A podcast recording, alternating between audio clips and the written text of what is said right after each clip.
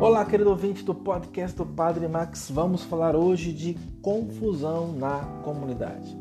As afirmações de São Lucas no texto de hoje, na primeira leitura, mostram-nos que a situação nas primitivas comunidades cristãs foi muito mais complexa do que pensamos.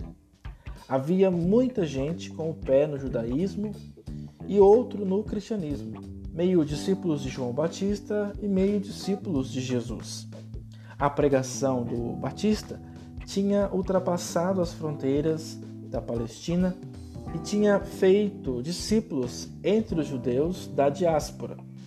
Estes ouviram falar de Jesus e aceitaram-no como o Messias.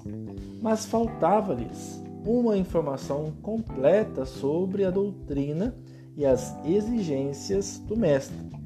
Tinham abraçado a fé, eram cristãos, mas apenas tinham recebido o batismo de João e nem tinham ouvido falar no Espírito Santo.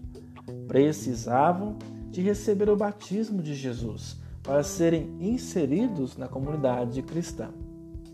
Não sabemos se foi Paulo quem os batizou, mas foi ele quem lhes impôs as mãos, renovando o Pentecostes, como acontecerá noutras circunstâncias, especialmente com Pedro e com João na Samaria. São Lucas quer mostrar que Paulo tem o mesmo poder que os doze discípulos tinham. Louvado seja nosso Senhor Jesus Cristo, para sempre sejam louvados.